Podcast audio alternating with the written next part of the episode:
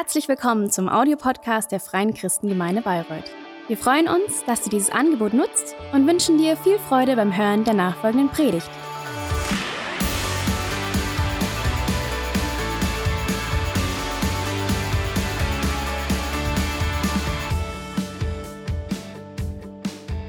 So, ich glaube, mit Mikrofon versteht ihr mich besser.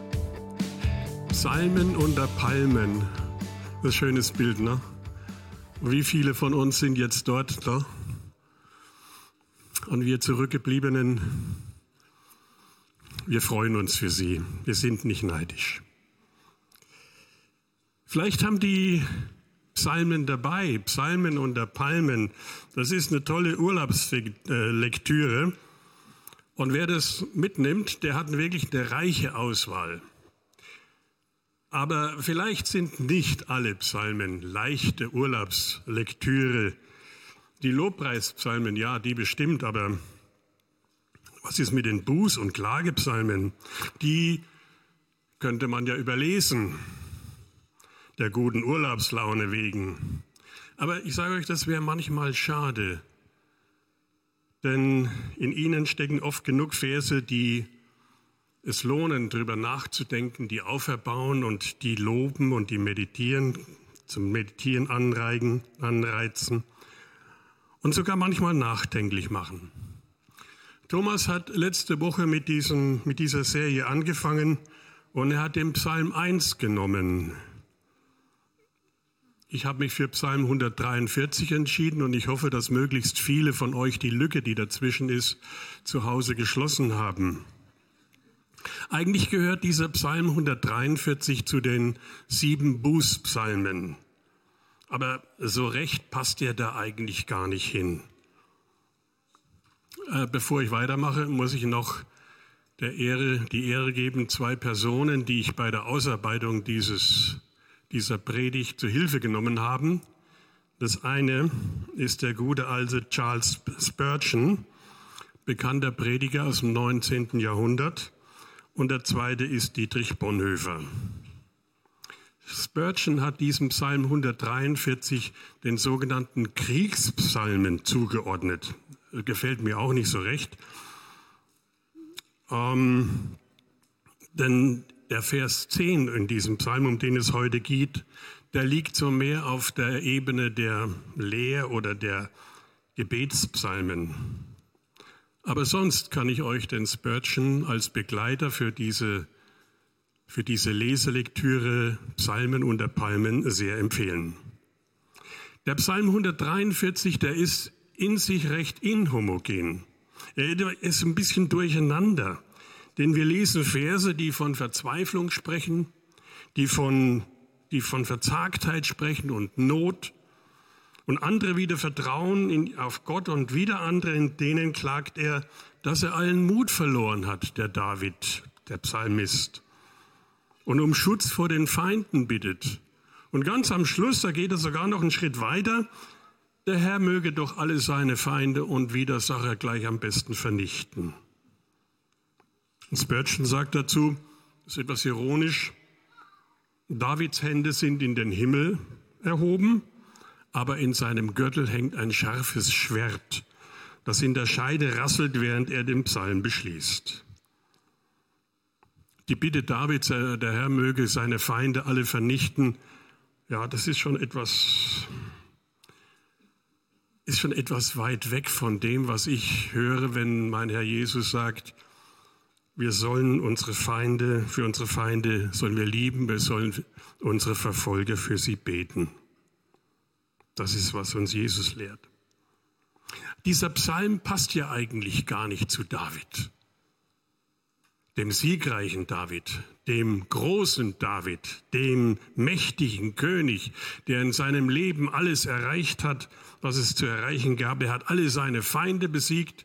Er hat Juda und Israel wieder vereinigt. Er hat seine Hauptstadt Jerusalem auferbaut zu einer prächtigen Stadt. Und er hat die Zusagen Gottes, dass sein Thron, sein Haus auf ewig Bestand haben wird. Aber das ist halt nicht der ganze David. Es gibt den anderen David. Es gibt den dramatischen Einschnitt in seinem Leben, da wo er den Ehebruch begeht mit Bathseba. Und als das nicht funktioniert, das geheim bleiben soll, da schickt er den Ehemann der Bathseba, den Uriah, in den Krieg an eine Stelle, wo er garantiert umkommen muss. Das nennt man dann Mord. Und dann kommt der Prophet Nathan, weil David überhaupt kein, keine Reue zeigt, kein Verständnis für das hat, was er da getan hat. Er musste der Prophet Nathan kommen und der erzählt ihm eine Geschichte. Und er erzählt ihm die Geschichte von einem reichen Mann, der alles hat, Unmengen an Tieren und Lämmern und Schafen, und der aber ein Gastmahl einrichten will. Und für dieses Gastmahl nimmt er sich das einzige Schaf, das einzige Lamm eines armen Mannes.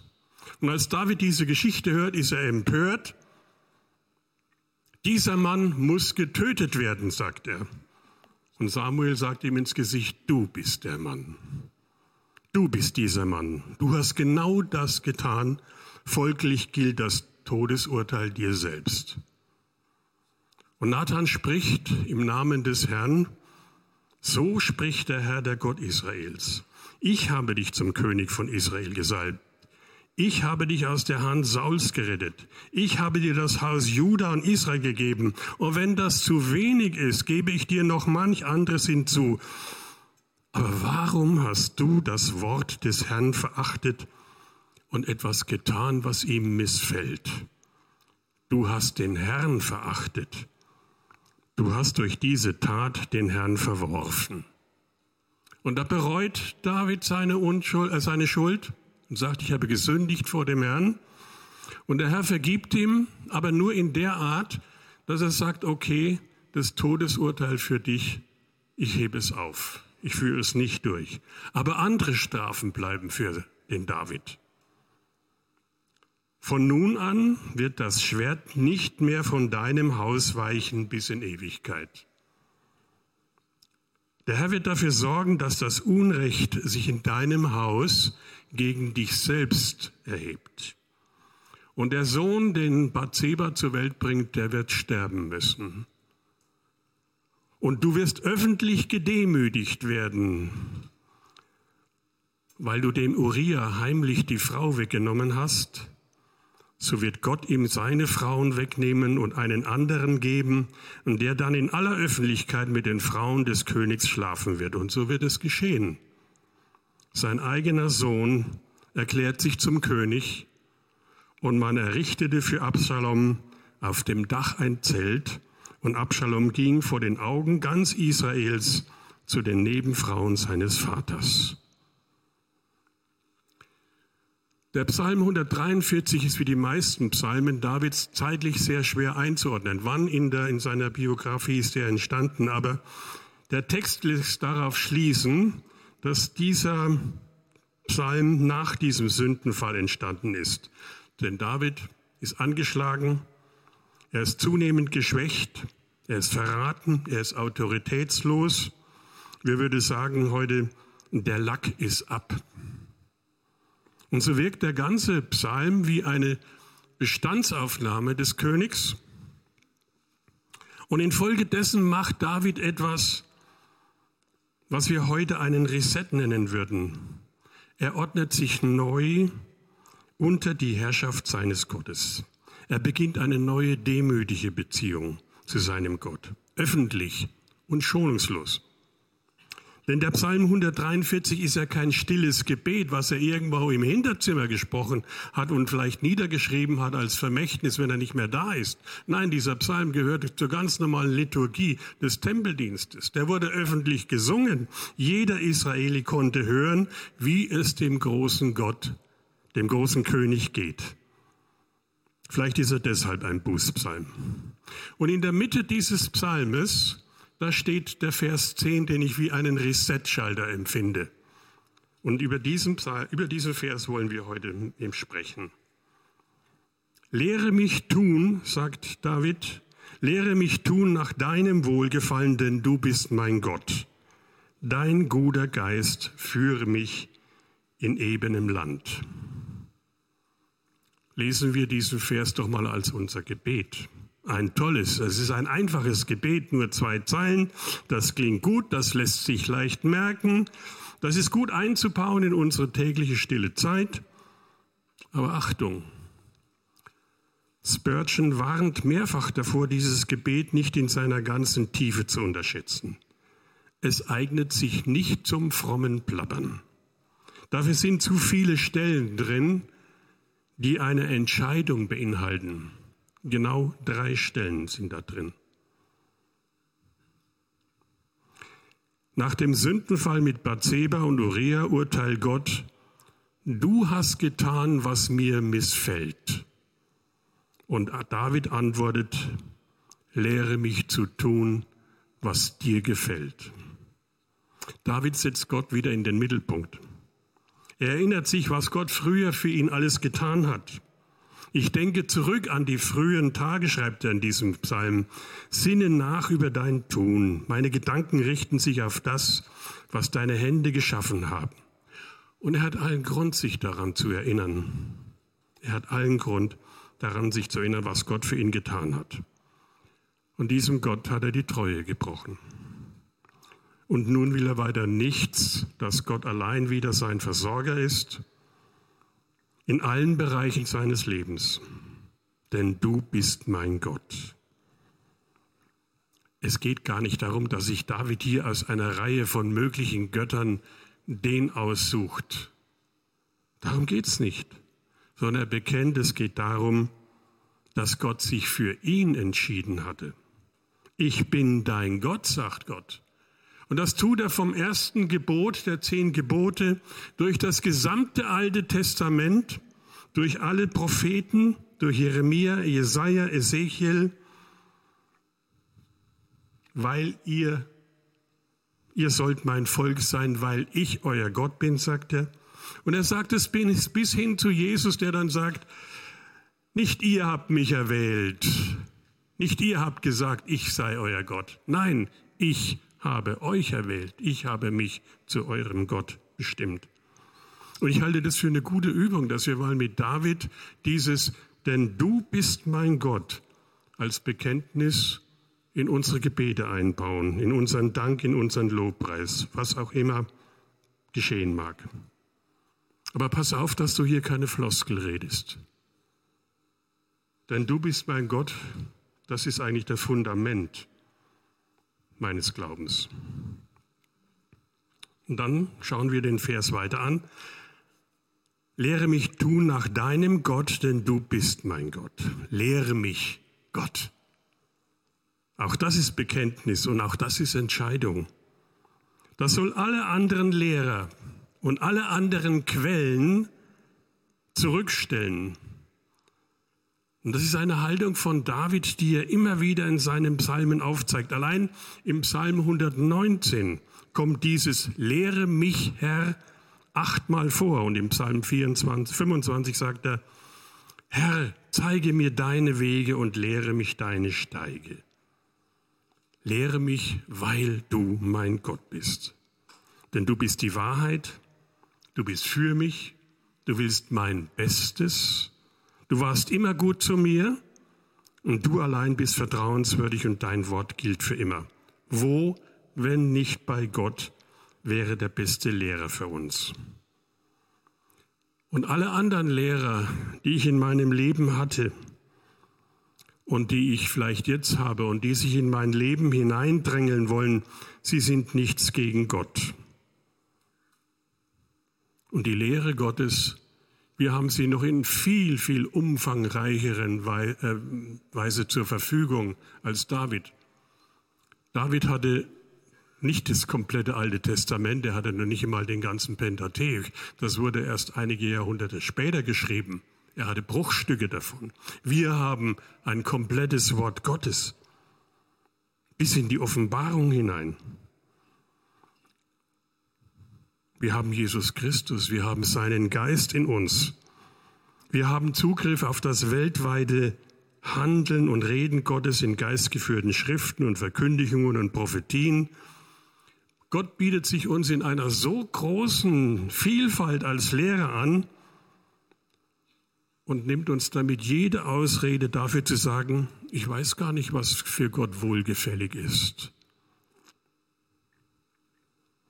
Spurgeon warnt, wenn du betest, lehre du mich, denn du bist mein Gott, dann heißt das, ich mache Gott keine Bedingungen darüber, was er mich lehren soll. Ich öffne mich für das, was Gott mich lehren will. Ich erlaube ihm, über alles mit mir zu sprechen, mir alles zu zeigen, mich an alles zu erinnern, was ich weiß und doch wieder vergessen habe oder nicht hören will. Ich bin bereit, in Gottes Lehre nicht ein Ansammeln von Wissen, von Erkenntnissen und Weisheiten zu sehen. Ich lerne nicht, was Gott wann und wie und wo gesagt hat und was wo und in welchem Buch, in welchem Vers steht, sondern David sagt, ich lerne zum Gehorsam. Ich lerne als Anleitung zu meinem Handeln. Das ist mehr.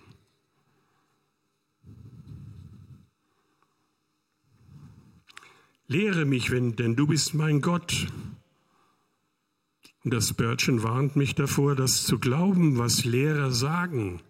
Er macht hier einen ganz eigenartigen Einschub in seine Interpretation dieses Psalms. Glaub nicht alles das, was die Lehrer dir sagen, nur weil sie sich Pastor nennen oder weil sie Prediger sind oder hier auf der Kanzel stehen und eine Predigt halten. Glaub das nicht. Glaub es erst, dass es eine wohlgefällige Lehre ist, wenn du es selbst anhand der Schrift geprüft hast. Ob der Prediger in Übereinstimmung mit dem Wort Gottes ist, es ist deine Aufgabe, das zu prüfen. Und wenn es das ist, dann Halleluja. Und dafür brauchst du ein gutes biblisches Fundament. Du brauchst den Heiligen Geist und die Gemeinde braucht die Gaben des Geistes, mein Lieblingsthema. Die Gemeinde braucht Erkenntnis und Weisheit und Prophetie, um die Propheten und die Lehrer und die Lehre, die falsch ist, auszuschließen und die zu erkennen, die den Willen Gottes in die Gemeinde tragen lehre mich tun, sagt David. Es geht in diesem Gebet also nicht so sehr um Wissen und Erkenntnis. Das ist natürlich dabei, wenn Gott uns lehren soll. Er soll uns lehren, was bei ihm gut und wohlgefällig ist, aber unser Gebet sollte sein, die Lehre umsetzen ins Tun. Es geht um die Anwendung, es geht ums Handeln. Natürlich gehört das zusammen, Erkenntnis und handelnder Gehorsam. Das eine ohne das andere ist nicht möglich. Spurgeon sagt, Knowledge without obedience is lame. Obedience without knowledge is blind. Jetzt bin ich mal gespannt, was mein, mein Übersetzer, der Viktor, macht. Er muss ja immer vom Deutschen ins Englische reden. Ne? Und jetzt sage ich ihm einen englischen Satz, wahrscheinlich hat er automatisch das ins Deutsche übersetzt. Das nützt aber seinen Zuhörern in dem Fall wenig. Schauen wir mal zu Paulus. Auch er bindet Glaube und Handeln zusammen. In Galater 5 sagt er im Zusammenhang mit der Frage nach Gerechtigkeit vor Gott, sagt er, das Einzige, was zählt, ist der Glaube. Ein Glaube, der sich in tatkräftiger Liebe erweist. Glaube ohne Handeln ist kein Glaube. Und Bonhoeffer geht noch einen Schritt weiter. Für ihn sind Gehorsam, und das ist Tun und Handeln, und Glaube engstens verbunden. Er sagt, allein der Glaubende ist der Gehorsame. Und allein der Gehorsame ist der Glaubende. Umkehrschluss, Ungehorsam ist Unglaube. Und da stößt Bonhoeffer bei mir eine Frage an, warum muss das dann eigentlich so betont werden? Warum betet David, lehre mich tun? Ist es denn nicht für einen Glaubenden eine Selbstverständlichkeit, in seinem Verhältnis zu Gott, du bist mein Gott? Ist es dann nicht selbstverständlich, seinen Willen zu tun? Ich habe mir im Internet einige Predigen und Auslegungen zu diesem Psalm angelesen und das ist ohne Hochmut nicht immer ein Vergnügen. Auffällig ist, dass gerade evangelische Theologen bei diesem Vers offensichtlich Probleme haben mit dem Tun. So als wäre immer noch der erhobene Zeigefinger da. Ihr lieben Christen, passt auf mit dem Tun, nur nicht in die Nähe der unseligen Werksgerechtigkeit kommen, nur keinen Aktionismus. Und so verbreiten Sie sich lieber darüber, wo und wie wir alle zu dieser Belehrung kommen. Durch das Wort zuerst, die Schrift, durch Verkündigung, durch das Reden des Heiligen Geistes, wohl wahr. Aber eben nicht der Kern dieses Gebets. Der ist Lernen und Tun, Glauben und Handeln. Spurgeon wird da etwas bissig, wenn er sagt, Psalmist sagt nicht, Lord, help me to take about, to talk about the will, thy will. Er sagt noch nicht, teach me to know thy will, but to do thy will. Das scheint ein uralter Konflikt zu sein in dem menschlichen Leben. Zu wissen, was richtig ist. Mehr noch, zu wissen, was Gott wohlgefällig ist. Und dann es auch tun. Das nennen wir, ich wiederhole es, Gehorsam. Oder es zu wissen, aber eben nicht zu tun. Und das ist dann Ungehorsam. Und Jesus hat dieses menschliche Dilemma auf den Punkt gebracht, wenn er seine Zuhörer angeht, in Lukas 6, Vers 46. Warum nennt ihr mich immerfort Herr, wenn ihr doch nicht tut, was ich euch sage? Warum nenne ich meinen Gott, meinen Gott, meinen Herrn, meinen Schöpfer, meinen Retter, meinen Waymaker, meinen Promise Keeper, meine Hoffnung, wenn ich dann doch nicht tue, was er sagt. Und Jesus wundert sich zugleich über diese Menschen, die so sind, die hören, aber nicht tun. Der eine, der hört und im Gehorsam handelt, ist der, der sein Haus auf festen Grund baut. Und der, der nicht so handelt, entsprechend dem, was der Herr sagt, der baut sein Lebenshaus auf Sand. Das eine Haus steht fest in allen Stürmen, das andere wird weggespült und fällt zusammen, wenn die Stürme des Lebens kommen. Und dann ist noch eine Entscheidung in diesen zwei Zeilen. Lehre mich tun nach deinem Wohlgefallen, denn du bist mein Gott. Das sind drei Bekenntnisse. Zwei haben wir schon gehört. Das erste Bekenntnis, du bist mein Gott. Das zweite Bekenntnis, lehre mich Gehorsam, der sich im Tun zeigt. Und das dritte Bekenntnis ist, nach deinem Wohlgefallen. Und gerade dieses dritte Bekenntnis nach deinem Wohlgefallen, das ist die Abgrenzung des Christen gegen die Umwelt. Das ist die bewusste Abgrenzung gegen die Prinzipien der Welt. Und ich erinnere nochmal an die Predigt, die wunderbare Predigt vom Thomas vom letzten Sonntag. Wer es nicht gehört hat, hört sie euch im Internet an. Das ist der Konflikt zwischen dem, was bei Gott wohlgefällig ist und bei dem, was der Welt gefällt oder vielleicht mir selbst gefällt, meinem alten Adam. Und dieser Konflikt, der wird zunehmend größer. Das hat Thomas am letzten Sonntag wunderbar herausgearbeitet. Gottes Maßstäbe stehen in vielen Bereichen gegen die Maßstäbe der Welt. Und mit diesem Gebet nach deinem Wohlgefallen entscheide ich mich von daher für Gott und gegen die Welt, gegen den Mainstream und gewiss auch gegen den alten Adam in mir. nach deinem Wohlgefallen? Ihr Lieben, macht euch bereit, bei euren Verwandten, Bekannten, Mitschülern, Arbeitskollegen, Kommilitonen anzuecken und dich lächerlich zu machen. Nach deinem Wohlgefallen.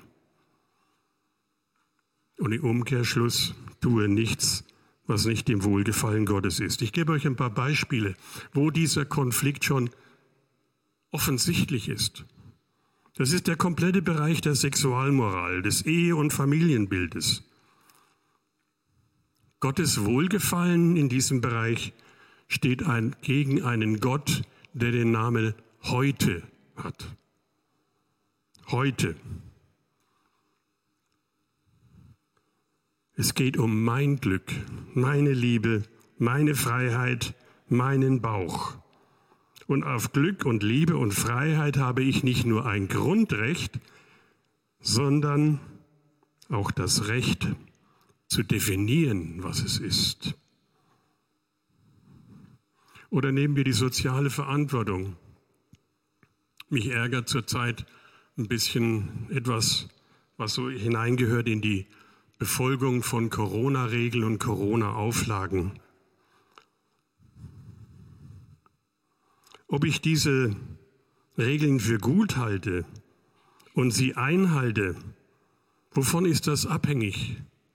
Das ist abhängig von meiner Freiheit, von der Einengung meiner Freiheit. Das ist davon abhängig, wie weit es meinen Urlaub, meinen Volksfestbesuch, meinen Ballermann beeinträchtigt und es ist nicht davon abhängig, wie weit ich durch mein Tun die Gesundheit der anderen schütze. Achte den anderen höher als dich selbst, sagt Gott. Das ist ein Wohlgefallen. Und das heißt doch, dass mein Tun auch in diesem Bereich nach Möglichkeit so ist, dass durch mein Tun andere in ihrer Gesundheit nicht beeinträchtigt werden. Aber da müssen erst die Intensivstationen überlaufen und die Kliniken voll sein und Hunderte und Tausende unnötig gestorben sein, bevor ich bereit bin, auf meinen Urlaub zu verzichten. Momentan haben wir eine Inzidenzentwicklung in Deutschland und in Bayern und in Franken, die geht steil nach unten. Erfreulich, das ist schön. Nicht in Kulmbach. Nicht in Kulmbach. Da ist sie plötzlich hochgeschnellt auf 1400, 1600. Ich muss die, ich muss die Wahrheit sagen, sie ist von 1600 auf 1598 gesunken. Halleluja. Warum? Weil in Kulmbach eine Bierwoche war. Halleluja! Und da konnten wieder 2000 Leute im Zelt feiern und saufen und singen und sich umarmen und sich gegenseitig reihenweise anstecken. Diese 1600 Infizierten, wie viele davon werden schwerkrank? Wie viele davon, wie viele davon werden Covid, Long-Covid behalten? Wie viele davon werden in die Intensivstation gehen und wie viele davon werden sterben? Das ist doch nicht mein Problem. Mein Problem wäre, wenn Sie mir den Besuch verboten hätten. Da hört der Spaß auf. Die Ethik Gottes, das Wohlgefallen Gottes sieht etwas anders aus. Ich nehme den Kollateralschaden in Kauf, solange es mich nicht selbst trifft. Lehre mich tun nach deinem Wohlgefallen. Das ist auch eine Entscheidung gegen mein Wohlgefallen. Ich entscheide das zu tun, was Gott sagt und nicht das, was mein Verstand, meine Befindlichkeiten, mein Gefühl, meine Beziehungen, das alles werde ich nicht benutzen, um es zu hinterfragen und aufzuweichen, und zwar in der Form, dass es letztlich darauf hinausläuft, es nicht zu tun, was Gott sagt. Das müssen wir dann Ungehorsam nennen. Beispiel. Jesus sagt, immer vergeben. Das beten wir auch. vielleicht täglich, doch im Vater unser beten wir es. Wie auch wir vergeben unseren Schuldigern. Aber es tun immer? Jesus, hast du das wirklich gemeint? Immer? Gegenüber jedermann? Jesus ist dir eigentlich klar, was es bringt, wenn ich dem anderen ständig vergebe. Das ist doch pädagogisch vollkommen daneben.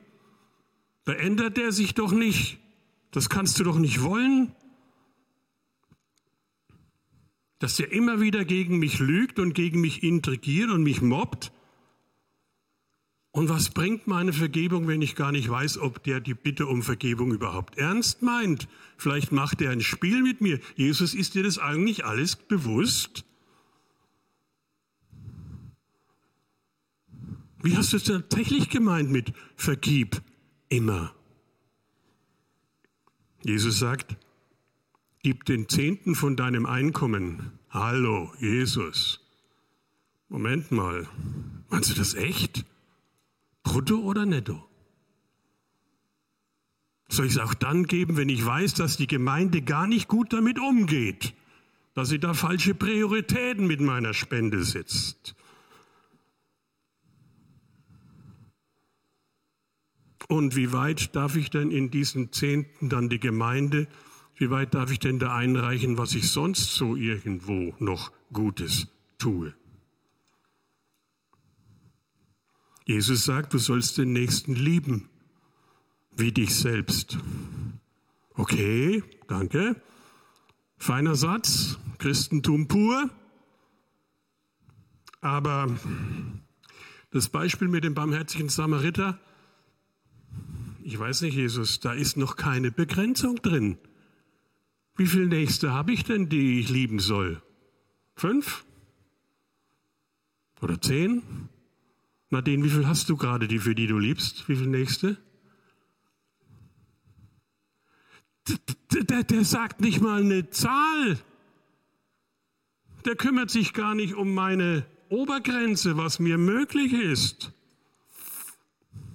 Jesus, wo fängt das an? Wo hört denn das auf?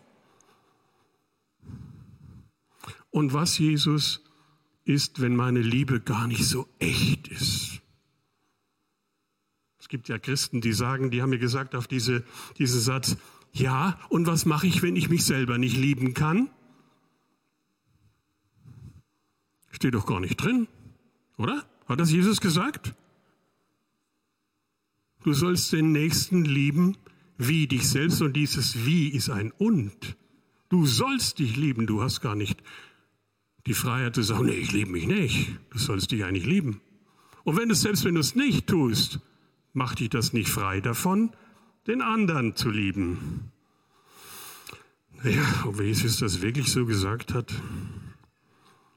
Der alte Spurgeon sagt dazu, sprich diesen Teil des Gebets tun nach deinem Wohlgefallen, ohne Einschränkung. Es heißt nicht, lehre mich, aber von diesem und von jenem, bitte möchte ich nichts hören. Da will ich auch nichts lesen drüber. Das passt mir nicht. Das kann nicht stimmen. Und Spurgeon sagt, und wenn du das nicht glaubst, was Gott sagt oder geschrieben hat, ändere nicht das Wort, ändere nicht die Schrift, Ändere dein Glaubensbekenntnis, ändere dein Leben, ändere deine Gedanken. Und Bonhoeffer hat dieses Tun nach Gottes Wohlgefallen sehr konkret benannt. Er spricht dann vom einfältigen Gehorsam. Wow, das ist blöd, he? einfältiger Gehorsam. Doch, in Kurzform heißt das, tu das, was Jesus sagt. Einfach weil er es sagt.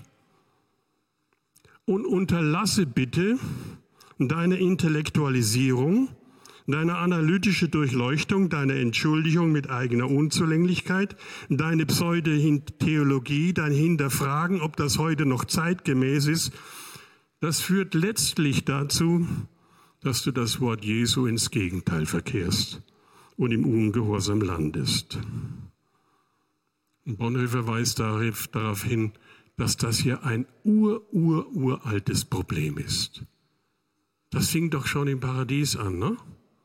Die Schlange fragt, sollte Gott gesagt haben? Hat er das wirklich so gesagt? Hat er das wirklich so gemeint? Und die Folge ist, nö, das hat er zwar so gesagt, aber er hat es äh, bestimmt nicht so gemeint.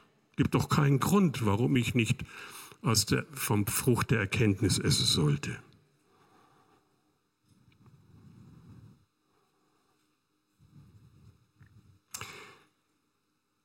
Wo der Geist Gottes weiterhin zum Widerspruch zu unserer menschlichen Natur steht, anstatt unser Verhalten zu bestimmen, wo der Wille Gottes beginnt, uns zu fordern, unbequem zu werden, uns vielleicht sogar unsinnig erscheint und uns etwas kostet oder uns in eine etwas zu große menschliche Nähe zu Dritten führt, da ist das Tor offen für Ungehorsam und Unglauben.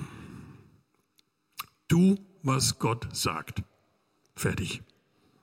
Gib den Zehnten, vergib deinem Schuldiger, halt die linke Backe hin, wenn du die rechte geschlagen wurdest, leihe ohne Anspruch auf Rückgabe, sprich die Wahrheit, verleumde nicht, hilf dem Fremden in deiner Stadt, gib dem Kaiser, was des Kaisers ist, trachte zuerst nach dem Reich Gottes, kleide den Nackten, besuche den Kranken, streite für Witwen und Waisen und so weiter und so weiter. In Summe tue Barmherzigkeit.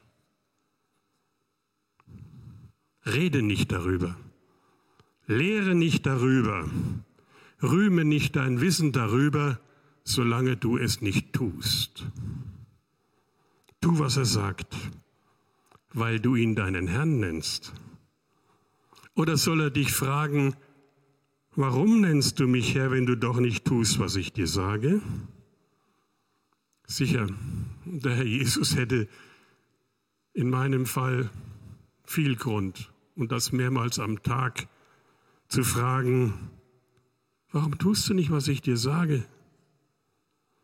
Aber wisst ihr, mein Gebet ist, und da gehe ich mit David überein, Herr, lehr mich tun nach deinem Wohlgefallen. Und dann, das gebe Gott, wird der Herr Jesus mich das weniger und immer weniger fragen. Und wisst ihr, wie man das dann nennt? Das nennt man Heiligung.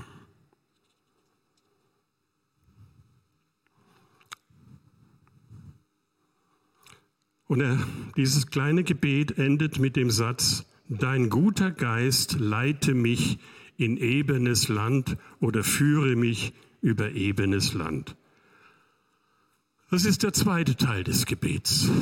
Lehre mich tun nach deinem Wohlgefallen und dein guter Geist leite mich über ebenes Land. Da stellt sich heraus, dass der David Hilfe braucht. Er braucht Hilfe und die sieht er in den Zusagen Gottes über ihm. Wird sein Geist ewig bleiben und die Salbung zum König. Da steht es schon am Anfang dieser Intronisation, da nahm Samuel das Horn mit dem Öl und goss es vor den Augen seiner Brüder über Davids Kopf aus, und sogleich kam der Geist des Herrn über David und verließ ihn nicht mehr. Das ist es. Gott ist nicht nur der Lehrer, der uns in aller Einfachheit und Klarheit sagt, was zu tun ist, was das Gute und was das Richtige ist, was seinem Wohlgefallen entspricht. Das tut er durch seinen Geist, aber der gleiche Geist bewirkt, dass wir alles mit seiner Hilfe schaffen können. Und Paulus sagt, und doch ist es Gott allein, der beides in euch wirkt. Er schenkt euch den Willen, das Gute zu tun, und die Kraft, es auch auszuführen, wie es ihm gefällt. Gottes Geist hatte David nicht verlassen. David hatte Gott verlassen. Und im Grunde war das Ergebnis ein Trümmerfeld. Aber da ist er uns ein Vorbild. Er will zurück unter die Leitung und Führung des Geistes. Das ist Demut. Das ist tätige Buße. Er erinnert sich an die Zeit, in der durch die Führung, durch den Gottesgeist, wie gut es ihm da ging. Nicht, dass es dabei nur Friede, Freude, Eierkuchen gab, aber die, Übereinstimmung meiner Lebensführung, meines Tuns mit dem Willen Gottes unter der Leitung des Geistes Gottes, das gibt David und mir den inneren Frieden. Das glättet das Auf und Ab der Hindernisse. Das setzt Prioritäten. Das setzt sie richtig. Und es gab David die Sicherheit zu wiederholen, der Herr ist mein Hirte. Und da landet dieses Gebet. Das will Gott für uns und dahin zielt dieses Gebet, dass wir leben in einem ebenen Land. Und damit ist nicht gemeint die Abwesenheit von Bergen und Gebirgen und Hügeln und Tälern und unüberwindlichen Geländehindernissen und gefährlichen Untiefen. Das ist mit dem ebenen Land nicht gemeint. Es ist nicht gemeint das Leben ohne Konflikte und Schwierigkeiten. Das ebene Land es ist das Land des Evangeliums unseres Herrn Jesus Christus. Das Evangelium unseres Herrn Jesus Christus lautet, Gottes Reich ist nahe und ihr könnt in dieses Gottes Reich gehen. Es ist das Land, in dem Gottes Wille geschieht und in dem wir im Frieden mit Gott leben, versöhnt mit Gott, getragen und geleitet von Gott, geborgen in seiner Hand und eingehüllt in seine Liebe. Komme, was da wolle. Und das möchte ich. Nicht gehen nach meinem Willen und Gefühl, nicht nach meinen Erfahrungen, sondern dein Geist leite mich. Denn dein Weg führt in Gutes Hand. Er ist mein Waymaker. Er ist mein Waymaker. Und es drängt mich ein bisschen, dieses kleine Gebet mit euch jetzt auch zu sprechen. Es zu eurem Gebet, zu unserem Gebet zu machen. Und für diejenigen, die einen Teil dieses Gebetes noch nicht sprechen können, nämlich, denn du bist mein Gott, weil sie das noch nie gesagt haben. Auch die lade ich besonders ein, dieses Gebet mit uns zu sprechen. Können wir mal alle aufstehen? Und ich bitte euch, wenn ihr könnt, sprecht dieses Gebet nach als Bitte, aber auch als Versprechen. Als Versprechen und als Vertrauen auf Gottes Verheißungen. Sprecht nach. Lehre mich tun nach deinem Wohlgefallen. Denn du bist mein Gott, dein guter Geist, führe mich in ebenes Land. Amen, seid gesegnet.